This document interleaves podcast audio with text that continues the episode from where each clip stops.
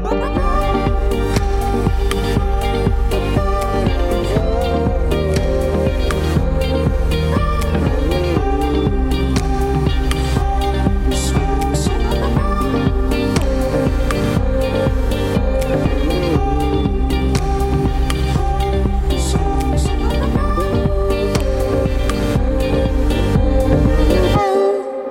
Écoutez la Méridienne sur Radio Phoenix. Aujourd'hui, on retrouve Enzo et sa chronique sport, mais tout de suite, on accueille notre invitée du jour, Nathalie Montigné.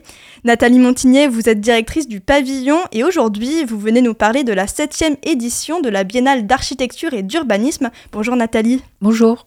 La septième édition de la Biennale d'architecture et d'urbanisme, elle se déroule du 4 au 11 octobre.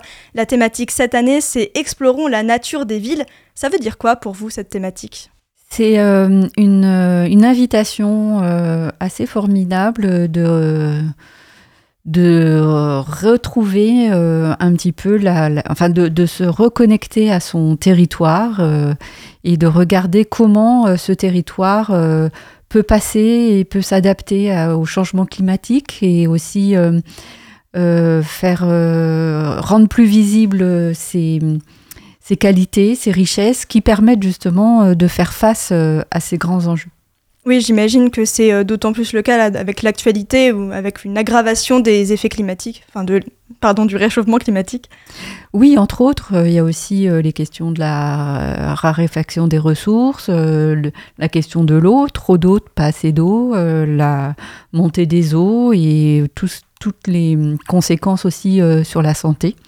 Donc euh, oui, on est dans une période un peu bascule, euh, un peu anxiogène, mais euh, je pense qu'on a aussi la capacité d'affronter ces enjeux collectivement, parce que c'est plus ensemble on est plus fort. Traditionnellement, on oppose nature et ville ou même nature et culture. J'ai l'impression qu'avec ce titre, c'est une invitation à arrêter cette opposition. Oui, et puis euh, la nature, en fait, euh, devient un atout formidable pour euh, repenser nos villes, nos villes, nos villages, nos petites villes, de repenser ces, ces, milieux qui ont quand même donné beaucoup de part au béton, à l'imperméabilisation, et, et, la nature peut devenir presque aménageuse de, des villes et apporter ben, des capacités à à traverser, à, être en tout cas plus vivable euh, pour plus euh, euh, moins d'ensoleillement, moins de chaleur. la question aussi des, des, de la pollution de l'air, etc. Concrètement, comment on se réconcilie avec la nature? Comment on trouve une ville en transition écologique? Ben, En fait, c'est aussi et, là, on est, nous, on est là pour ça. C'est aussi euh, euh, vous pousser, nous pousser en fait à être curieux de ce territoire, à retrouver euh, ses composantes. Ben, quand on est dans une vallée, je ne sais pas si on s'en rend compte, on est dans une vallée qui est baignée par la mer, qui remonte aussi, la marée remonte très loin. Donc c'est aussi euh, redécouvrir les composantes et puis essayer de comprendre comment euh, ces composantes peuvent être un atout en fait euh, pour ces, grandes, ces grands enjeux. Oui, la biennale, c'est vraiment une question de sensibilisation à ces questions. Sensibilisation, d'exploration et d'être curieux aussi. Euh, j'ai vu que certains ateliers euh, mettaient en, valeur des, euh, initiatives canaises, notamment l'atelier Piquanville, qui, qui en partir de 12 ans, de 14h à 16h le mercredi, notamment au Dôme. et j'ai vu que c'était en collaboration avec le groupe mammologique normand, avec le programme Piquant. Est-ce que vous pourriez nous en parler un petit peu? Alors ça, c'est un, événement qui est organisé par le Dôme dans le cadre de la fête de la science et euh, de la biennale. Donc euh, euh, c'est valoriser aussi ces travaux de recherche et ces, travaux aussi en fait à l'échelle du quotidien puisqu'on permet de faire passer les hérissons de jardin en jardin. Donc c'est regarder comment on, on, crée ces passages pas secrets, mais ces passages de jardin en, en jardin pour permettre aux hérissons d'avoir un terrain beaucoup plus euh, élargi que euh, le jardin euh, simple. Oui, l'objectif de cet atelier, c'est de fabriquer votre propre portique à, hérisson, qui est une espèce protégée, je le rappelle. Mais Est-ce que vous avez d'autres exemples de petites initiatives canaises qui permettent de réconcilier la nature et la ville? Bah, il y a la recherche participative hein, aussi avec le comptage des oiseaux. Il y a le, le, nettoyage des plages et de l'estuaire. Il y a euh, l'opération euh, Camp au pied du mur qui euh, permet aussi de revégétaliser les pieds de mur. donc en fait, il y a plein de petites initiatives. Le fait aussi d'avoir des jardins et de favoriser certaines plantes qui permettent bah, aux butineurs de venir, aux pollinisateurs. donc en fait, il y a plein d'initiatives qui peuvent être faites à notre échelle, qu'on soit aussi en jardin ou en balcon ou dans le quotidien. Oui, c'est beaucoup de solidarité, une ville en transition écologique. Et d'ailleurs, euh, c'est marqué sur le site de la Biennale, c'est aussi une ville en transition écologique, c'est une ville euh, équitable et inclusive. Exactement, parce que euh, la, justice sociale, elle passe aussi, enfin, la justice environnementale, elle passe aussi par la justice sociale. Donc, il faut que les centres, euh, certes, soient euh, comment dire, acteurs de cette transition, mais il faut aussi que l'ensemble des territoires le soient et que tout le monde puisse se sentir accueilli et en tout cas intégré en fait à ce territoire. Donc la question de, de, la justice environnementale est aussi extrêmement importante et l'accès à euh, des produits bio, euh, l'accès au jardin partagé, euh, le fait de se sentir en sécurité. Enfin, je pense que c'est pas uniquement la question de la biodiversité, mais c'est aussi notre place dans le territoire, les uns aussi avec les autres. Et c'est pour ça que la biennale a vraiment ce caractère euh, participatif d'ailleurs. On peut penser par exemple à l'exposition participative Quand je suis, euh, pour explorer ensemble ce qui fait de Caen une ville vivante, ou même à la loterie Archicurieuse, le jeu concours gratuit. Est-ce que vous pourriez nous parler un peu de cet aspect participatif? Euh, oui, parce qu'en en fait, on est tous concernés par l'habitat, par la ville, et c'est et c'est une de nos missions premières euh, de sensibiliser à ces questions-là, parce que nous avons tous, euh, nous sommes tous autorisés euh, à avoir un regard et, en tout cas, une opinion, des exigences aussi par rapport. Ben, on l'a bien vu pendant le Covid, on a quand même exploré la qualité de nos logements pendant un certain nombre de temps, la qualité des espaces publics, parce que ben, on était quand même euh, coincé un petit peu dans, un, dans, un, dans, des périmètres très exigus. Donc, euh, je pense qu'on est en capacité aussi euh, d'avoir un certain, une certaine attente et d'être en capacité aussi de les exprimer. Donc, il faut construire un, un vocabulaire commun, d'avoir des références. Et donc, cette participation, elle se fait aussi par le débat ensemble et par le partage de, de, ce vocabulaire qui est aussi hyper important. Et c'est un partage euh, avec tout public, c'est adapté aux enfants. Vous avez plusieurs ateliers euh, pour différentes tranches d'âge. Euh, par exemple, au pavillon, mercredi de 10h à 11h30, il y a l'atelier La ville qui pousse pour les 4-7 ans. Exactement. Est-ce que vous avez réussi, enfin, vous avez vraiment réussi à vous adapter à plein de publics et à plein de tranches d'âge différentes? Comment vous avez fait pour vous adapter comme ça? Ben, dans l'essence même du pavillon, on a euh, un axe de sensibilisation, de médiation auprès du grand public, de tout le monde, mais surtout auprès euh, du jeune public. Donc on a euh, une médiatrice, Marion, qui est en charge de, de cet aspect et donc qui développe à chaque événement ou à chaque exposition une médiation euh, en lien avec euh, les expositions et adaptée euh, à des tranches d'âge, les moins de 7 ans, les 7-12 ans. et c'est très important qu'on puisse intégrer ces futurs citoyens, ces graines de citoyens, dans cette démarche. Et justement, Graines de citoyens, c'est mm. le nom d'un autre atelier pour les 8-13 ans. Euh, mercredi, ce sera de 14h à 16h30 au, pavillon. Et euh, c'est une véritable euh, assemblée pour des jeunes adolescents pour discuter de l'écologie et de la ville Exactement. Bah, c'est toujours. on adapte en fait à ces publics. des, des, formats un peu différents. Donc là, on est sur un format où ils sont plus aussi dans l'échange, la réflexion et l'imagination. Donc on va essayer d'activer euh, un petit peu tout ça pendant ces deux heures et demie. Et de les laisser euh, s'exprimer. Euh. Exactement. À côté de ça, vous organisez aussi une journée professionnelle de la Biennale, c'est vendredi, donc vendredi 6 octobre, sur inscription. Est-ce que vous pourriez nous en parler un petit peu de cette journée professionnelle? Alors cette journée professionnelle, nous avons été obligés de la reporter. Euh, mais euh, en fait, elle permettait d'aborder pour les, concepteurs, les, les, acteurs de ce territoire, un certain, un certain nombre d'axes sur la mise en récit, sur la question du sol et de l'eau, sur la question de comment habiter euh, en extérieur, etc. Et donc, euh, on a été obligé de la repousser, mais on propose pour euh, les étudiants, parce qu'on avait beaucoup de demandes d'étudiants, un atelier sur l'après-midi, 14-18 heures, où ils vont pouvoir rencontrer une partie des, intervenants de cette journée professionnelle qui souhaitaient vraiment être présents. Euh, donc euh, c'est très bien. Et euh, les rendez-vous professionnels, on les reprogrammera dans le courant de l'année sous des formats peut-être différents.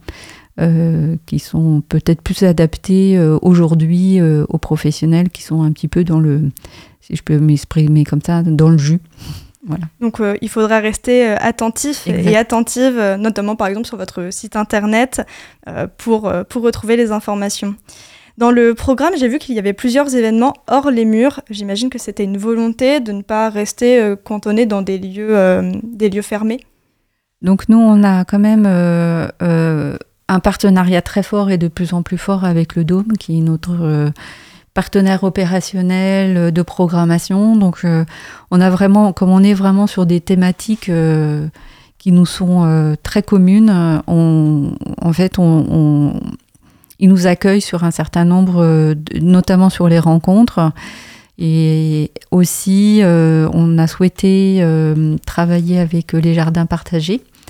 Jardins familiaux de la ville de Caen, qui, pour ça, il y en a quelques-uns qui font des portes ouvertes qui permettent euh, aux, visiteurs de découvrir un petit peu euh, comment ça fonctionne. Et chaque jardin partagé a un peu euh, des modes de fonctionnement particuliers. Donc c'est aussi une, occasion pour aller à la rencontre de ces associations qui sont très dynamiques et qui portent cette question d'agriculture urbaine de façon chouette. J'ai vu qu'il y avait aussi des, balades, des parcours. Il y a un, parcours botanique. Oui. Euh, qu'est-ce que c'est? C'est un parcours avec un, guide botanique euh, autour d'un parcours nature que la ville de Caen euh, a développé. et donc, c'est aussi à la rencontre eh ben, de cette biodiversité, faune, flore, et plutôt flore, avec Patrick Martin qui est euh, botanique et qui va nous faire en fait découvrir euh, la flore commune euh, que nous pouvons rencontrer bah, sur nos parcours dans la ville. Une autre balade, c'est au Dôme, en tout cas à côté du Dôme, avec Sauvage de Maru, et c'est pour apprendre à identifier les plantes sauvages qui peuplent la presqu'île de Caen. Oui, oui, bah c'est toujours les friches conditionnent aussi en son euh, un certain type de plantes. Donc euh, c'est aussi euh, partir à la découverte de ces plantes spécifiques aux friches et des plantes aussi parce qu'on est entre deux eaux, entre le canal et, l'Orne et il y a aussi des, des, formes de, de plantes, de, de, de plantes spécifiques aussi à ces milieux d'eau et d'eau saumâtre puisqu'on est aussi dans une partie où la mer arrive vous avez aussi une collaboration avec le Café des Images, si je ne me trompe pas. Le mardi 10 octobre à 20h30, il y a une projection euh, du film Tant que le soleil frappe de Philippe Petit euh, et même une rencontre. Est-ce que, enfin, ça parle de quoi ce film? C'est l'histoire d'un urbaniste paysagiste qui euh, souhaite développer dans sa ville un petit espace réservé à la convivialité de quartier de proximité. Et en fait, il essaye par tous les moyens de faire accepter euh, cette, euh, euh, cet aménagement. Et ce qui est intéressant, c'est que c'est pas souvent que, sous forme en tout cas d'une fiction, on parle de ces engagements, de ces engagements citoyens pour développer des espaces de proximité. Euh, donc euh, je trouvais ça intéressant euh, d'aborder ça, pas sous forme de documentaire, mais aussi sous forme de fiction. Donc en tout cas, le pavillon, c'est vraiment le centre d'un réseau autour de la biennale.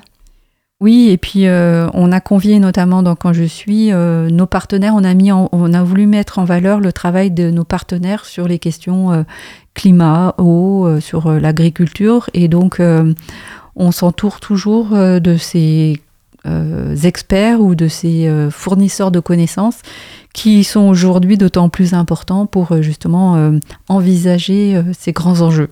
Donc la biennale, c'est autant euh, l'occasion de découvrir euh, l'architecture, l'urbanisme dans la ville, que de découvrir euh, des, chercheurs et des chercheuses, des, structures. C'est vraiment un moment de rencontre. Et d'ailleurs, il y a une rencontre inaugurale de 18h30 à 20h30 mercredi au Dôme. c'est plusieurs architectes, plusieurs personnalités différentes qui viennent débattre. Oui, on a souhaité en fait avoir un, quatre regards sur le thème Explorons la nature des villes avec euh, deux architectes, euh, Sophie Ricard qui travaille beaucoup avec euh, Patrick Bouchin, et puis Loïc Parmentier, Michel Lusseau qui est géographe et qui a monté l'école de l'Anthropocène à Lyon, et Olivier Philippe qui est paysagiste et co-créateur de l'agence Terre, qui est une grosse agence de paysagistes. Donc en fait, ils vont nous apporter quatre regards complètement différents, mais sur, pour en fait ouvrir un petit peu le débat, le prisme de, cette biennale. Merci beaucoup Nathalie Montigné. Merci à vous. Vous pouvez retrouver le programme de la biennale dans son entièreté sur leur site internet, c'est biennalarchi-camp.com. N'oubliez pas de vous inscrire à certains événements sur LOASO si vous voulez euh, profiter de la programmation dans son entièreté. Je le rappelle, la biennale c'est du 4 au 11 octobre. En seconde partie d'émission, on reçoit Enzo qui va dresser pour nous l'actualité sportive. Mais avant cela, on marque une petite pause musicale dans cette émission. On écoute Rhinestone Earth de Slater. Restez avec nous sur Radio Phoenix.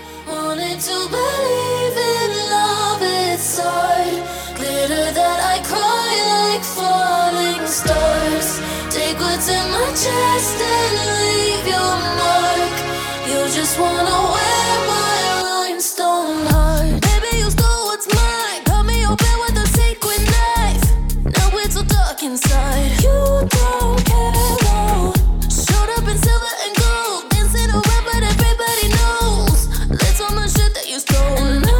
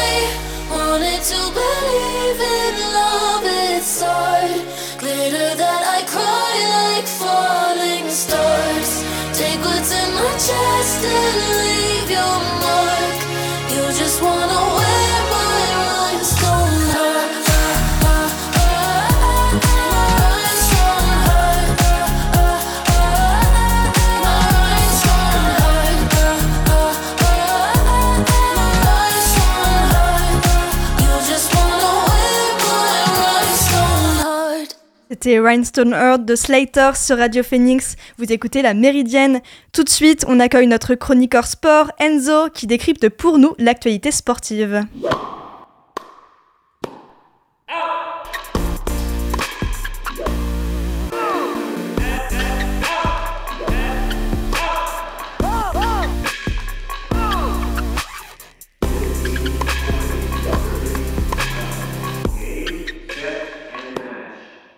Lorenzo. Bonjour Joanne. On commence cette semaine avec la page football en Ligue 2 où le stade Malherbe-Caen a connu une nouvelle déconvenue. Tout à fait, euh, c'était samedi soir sur la pelouse du stade Michel Dornano pour la huitième journée de Ligue 2. Un duel entre clubs ambitieux mais contrariés en ce début de saison, entre Caen et l'en avant Guingamp. Trois jours après avoir concédé la défaite en deux minutes face à Grenoble sur le score de 2 buts à 1, les Malherbistes voulaient relancer la machine à domicile et ainsi effacer les doutes qui hantaient de plus en plus les supporters rouges et bleus. Mais une nouvelle fois, la mécanique canaise a semblé bien ronronnante durant 90 minutes sans grandes idées dans le jeu qui contraste tant avec le début de saison flamboyant des hommes de Furlan.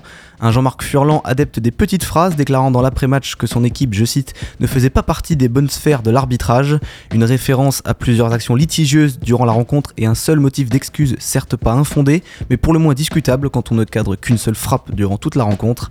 À l'arrivée, une quatrième défaite consécutive pour Caen face à des costarmoricains persévérants sur la plus petite marges, 1 à 0 suite à un but dans le dernier quart d'heure de Sanya sur une frappe a priori anodine mais contrée par le capitaine Romain Thomas et prenant à contre-pied Mandrea.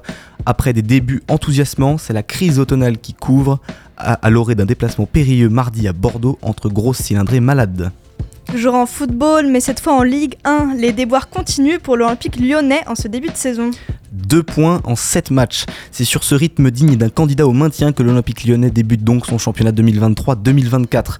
Le deuxième match sur le banc du nouvel entraîneur Fabio Grosso ne s'est pas mieux passé que le premier.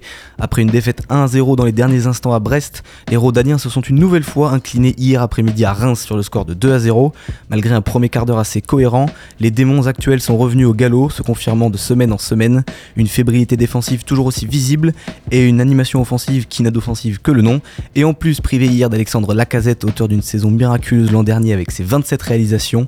Enfin et surtout, des attitudes collectives et individuelles qui posent de plus en plus questions entre des cadres dépassés par la situation, parfois même au bord de la crise de nerfs, en attestent les yeux rougis par les larmes de Corentin Tolisso en, en interview d'après-match hier, et des jeunes joueurs tantôt pas encore vraiment au niveau Ligue 1, tantôt inexplicablement laissés au placard au vu de la situation comptable actuelle. Ajouter à cela un nouveau président focalisé à jouer les pompiers de service, et si je puis me permettre les mauvais pompiers de service, ou encore des affaires extrasportives de plus en plus présentes, comme l'enquête qui va être ouverte par la FIFA pour étudier le transfert d'Ernest Nuama, et vous obtenez un cocktail qui ne sent sincèrement pas très bon. Silence, le navire olympique lyonnais prend l'eau de toutes parts, mais la question est désormais de savoir s'il ne va pas tout bonnement couler. Direction la Vendée à présent et le cyclisme, où le Tour de Vendée s'est déroulé hier. Et ce Tour de Vendée millésime 2023 aura été accompagné de son lot de petites histoires, à commencer par la victoire d'un revenant, Arnaud Desmar, qui a levé les bras pour la première fois sous le, maillot de sa nouvelle formation bretonne Arkea Samsic, après une année compliquée marquée par un Covid tenace et des relations difficile avec l'autre leader de la Groupama FDJ, David Godu. Desmar a opté pour un choix assez rare pour des coureurs de sa trempe, changer d'équipe en cours de saison, choix qui s'avère pour l'instant plutôt payant avec une quatrième place sur la classique d'Hambourg et une troisième place au Grand Prix d'Isberg, et donc hier une 92e victoire chez les professionnels. Desmar a, devancé son ancien coéquipier chez FDJ Paul Penouette, qui remporte par la même occasion le classement général de la Coupe de France à seulement 21 ans. Le podium est complété par Sandy Desjardins pour la formation locale Total Energy. Un retour aux affaires donc pour Arnaud Desmar, mais l'histoire retiendra de cette course la référence d'un grand nom du peloton mondial. Exactement, ce Tour de Vendée aura marqué les adieux au peloton d'une vraie légende de ce sport. À 33 ans, le, le Slovaque Peter Sagan a donc disputé hier sa dernière course sur route Talent générationnel, il aura façonné à sa réputation à sa manière, celle d'une rockstar de la bicyclette au caractère bien trempé, mais à la polyvalence exceptionnelle. Aussi bien à l'aise sur les terrains plats que piégeux et accidentés, il aura glané 121 victoires chez les professionnels, dont le Tour des Flandres en 2016 et Paris-Roubaix en 2018. Sagan, c'est 18 victoires d'étape sur les grands tours, dont 12 sur le Tour de France, mais c'est aussi un homme de record. Avec 7 maillots verts remportés entre 2012 et 2019, Hulk, comme il fut surnommé en référence à la couleur verte, est le coureur ayant remporté le plus de fois le maillot de vainqueur du classement par points. Enfin, il est encore à ce jour le seul coureur ayant réalisé le triplé au championnat du monde avec trois maillots arc-en-ciel en 2015, 2016 et 2017. Après une dernière pige en fin de carrière chez Total Energy, Sagan en a donc fini avec la course sur route pour se consacrer pleinement au VTT, discipline dans laquelle il ambitionne de participer aux Jeux Olympiques de Paris dans moins d'un an. Un mot de rugby où la Coupe du Monde poursuit son cours avec une bonne nouvelle pour le numéro 15 de France. Il est déjà de retour 9 jours après l'opération suite à la fracture maxillozygomatique qu'il avait subie contre la Namibie. Antoine Dupont a fait son retour à l'entraînement hier dans la journée. Le demi-mêlée toulousain est apparu une demi-heure hier, débutant son processus de retour sur les terrains espérés pour les quarts de finale de la compétition. En attendant, les Bleus disputeront leur dernier match de poule vendredi soir à 21h face à l'Italie, des Italiens qui tenteront de se remettre la tête à l'endroit après la déculottée 96 à 17 subie face aux Néo-Zélandais vendredi. On termine par un chiffre du week-end que tu as choisi de nous partager. 54 115 spectateurs, c'est le nouveau record d'affluence de la Super League féminine, le championnat anglais de football féminin. À l'occasion de la rencontre de la première journée entre Arsenal et Liverpool, pas moins de 54 115 personnes ont trouvé place dans les travées de Stadium pour assister à la victoire de Liverpool 1 à 0. À titre de comparaison, la D1 Arkema, le championnat français, avait attiré un peu plus de 127 000 personnes sur l'ensemble de la saison passée. Malgré la présence des deux grosses écuries européennes que sont l'Olympique lyonnais et le Paris Saint-Germain, le chemin est encore très long. Merci beaucoup Wenzo, on a la chance de retrouver tes flashs et tes focus sport toutes les semaines. Rendez-vous lundi prochain pour une nouvelle chronique sport. Avant de se quitter, ma recommandation du jour, c'est un roman graphique d'Alessandro Pignosci, publié en 2019 chez Seuil. Il s'agit de la BD La recomposition des mondes. On y suit un artiste anthropologue qui s'aventure dans la ZAD de Notre-Dame-des-Landes, un bon moyen de découvrir une autre forme d'habiter, plus respectueuse de l'environnement. La méridienne, c'est terminé pour aujourd'hui. Merci encore à Nathalie Montigné d'être intervenue aujourd'hui dans l'émission. Merci à Enzo, merci à Lucas à la technique. Et nous, on se revoit demain pour une nouvelle méridienne. Et en attendant, vous pouvez retrouver Elvire pour l'actualité culturelle dans la belle antenne. Rendez-vous à 18h sur Radio Phoenix.